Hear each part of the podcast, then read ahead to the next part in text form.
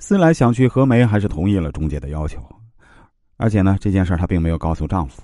每天出门前呢，就把孩子的口粮准备好，辞了原先那家，然后就被中介带去了新的雇主家。因为中介告诉何梅，之所以中间会有三千元的差价，是因为会有用奶嘴喝和直接喝的差别。何梅为了多挣钱而选择了后者。何梅最初很尴尬，可是经过一段时间啊，发现并没什么不妥，就安心下来。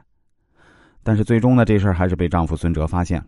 虽然何梅极力解释这只是一份工作，和给小孩子喂奶没什么不同，我没做错什么，可是孙哲接受不了。孙哲的父亲也是五十多岁，孙哲无法想象自己的妻子给一个如同父亲一般大小的男人喂奶的场景，坚持要离婚。我当时就对何梅说：“成人喂奶师这个行业不仅在法律上不被允许。”抛开这些有悖伦理的事情呢，单从感情上，何梅也做错了。妻子为了家庭收入提高，为了未来儿子能得到更好的生活环境，努力是没有问题的，但不应该抛弃为人还有为人妻子的底线，那就是对丈夫不仅精神忠诚，身体也要忠诚。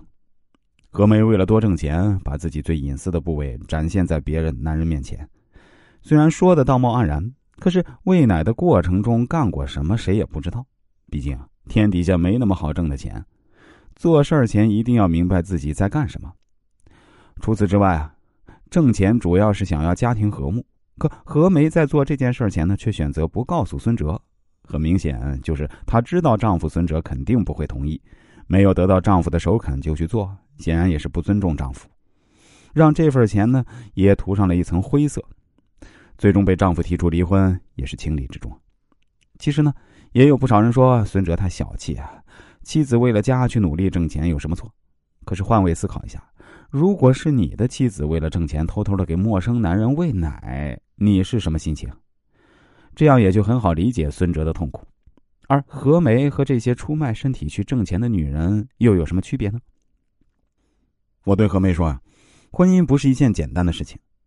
做任何事之前都要考虑清楚，有些钱看似好赚，可实际上是摧毁你爱情、婚姻还有未来的炸弹。